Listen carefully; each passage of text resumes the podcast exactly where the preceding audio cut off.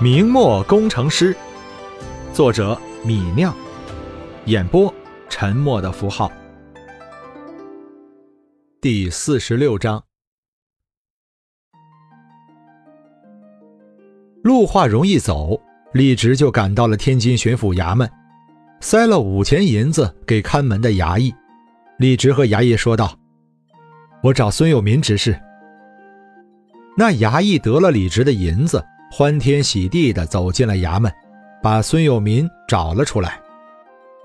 一见到李直，孙有民就问道：“李公子遇上事情了？”李直塞了五两银子给孙有民，笑道：“啊，无事不登三宝殿。李直有紧要事情找巡抚，求孙执事带路。”孙有民拿了银子，脸上笑逐颜开，和见到亲兄弟似的，说道。辅臣大人在三堂午睡，不过无妨。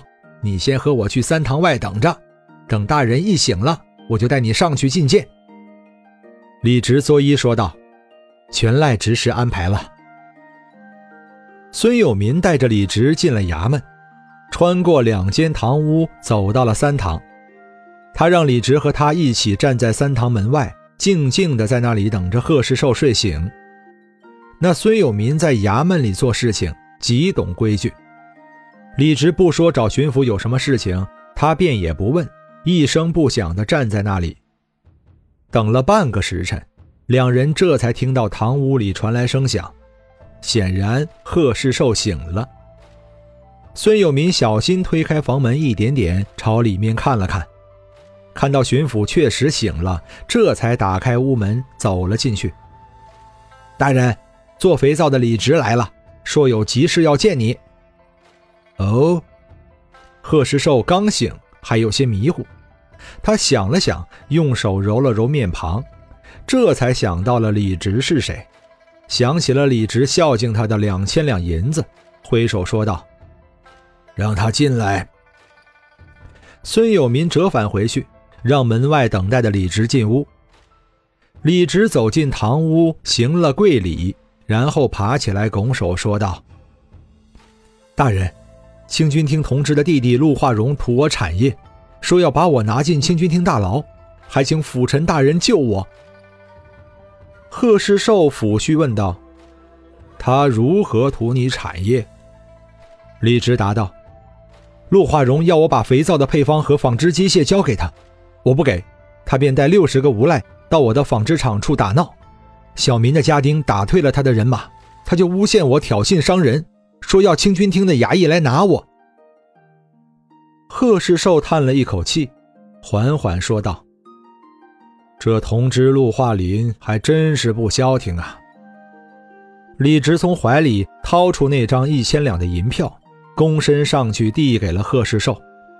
贺世寿看了看银票上的数字，这才点了点头：“无妨。”我会和陆化林说的，你回去等消息吧。巡抚既然愿意处理，清军厅同知定然奈何不了李直了。听到这句话，李直心里的大石头落地，笑着答道：“多谢辅臣大人相救，小民告退。”从巡抚衙门出来，李直回到家里等了一个时辰，先等来了清军厅的捕快。五个捕快浩浩荡荡地杀进井边坊，推开李家门口的站岗家丁，挎着腰刀，大摇大摆地冲进李直家里。在堂上看到李直一家三口，为首一捕快扫了一眼李直和李兴，大喊：“差役拿人，谁是李直？”李直暗道：“陆化荣的报复先来了。”抖了抖袖子，站了起来，答道：“我是。”那些差役也不废话，上来摁住李直，一把就将李直反手绑了。看到这情景，郑氏立即就哭了起来，扑通一声跪在地上哭喊道：“老爷饶命，差爷饶命啊！我们都是守律法的小民，为什么来拿我们呢？”那为首的差役笑了笑，又猛地变脸骂道：“得罪了二爷还守法！”招招要你的命！这差役嘴里的二爷大概就是同治的弟弟陆化荣了。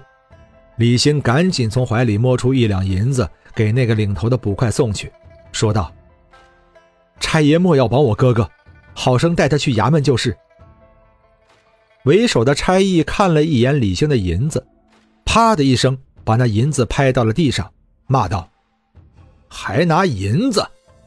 你家得罪了二爷，神仙也救不了你们！不绑他去，我明天就要吃板子！”被差役拍飞银子，李兴惊得说不出话来。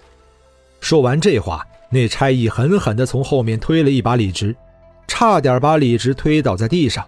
大声骂道：“你个不知好歹的破落户，还不快走！”李直没有想到陆化荣的人这么凶恶，也不知道巡抚贺世寿那边是怎么帮自己运作的。他看了一眼这几个差役，叹了口气，抬脚走出了院子。看到差役冲进李家院子，外面围观的街坊已经站了里三层外三层。此时看到李直被绑着走了出来，众人顿时炸了锅。差爷怎么把直哥给绑了？直哥那么大的产业，竟被清军厅绑了。直哥被绑了，我家儿子在他家做事，以后怎么办？有钱也不是好事啊，没权势，有钱反而是个祸事。直哥这是反受其害呀。李直扫视了一眼围观的众人。吸了一口气，缓缓走出家门。见李直走得慢，抓人的差役又从后面推了一把，把李直推得一个踉跄，跌出了李家院子。见李直的狼狈样子，众人又是一片唏嘘，颇有些不平。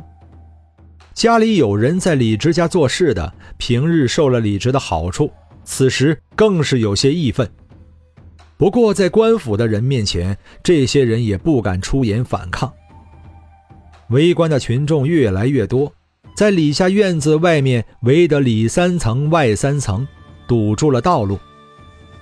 那为首的差役跟着李直走出了李家院子，狠狠地瞪了围观群众一眼。那些群众便心里发慌，赶紧两边分开，把道路让了出来。那差役狠狠地拉了李直一把。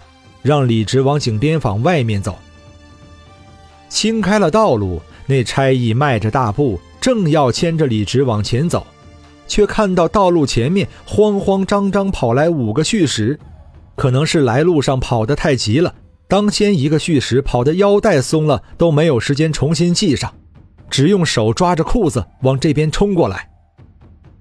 看到来人，那为首的差役愣了愣。换上一张笑容迎上去，说道：“陈老爹，你怎么来了？我为鸡办事，老爹你还不放心吗？”那被唤作陈老爹的旭使听到差役的话，大声骂道：“危机，松绑！赶紧给李公子松绑！”听到陈老爹的话，那五个差役顿时傻掉了：“什么松绑？什么李公子？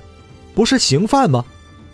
不是老爷发话，二爷传令，让我们来拿人吗？就是围观的群众也没料到剧情居然突然反转，顿时整条路上上百个围观的百姓都沉默下来。本章播讲完毕，感谢您的收听。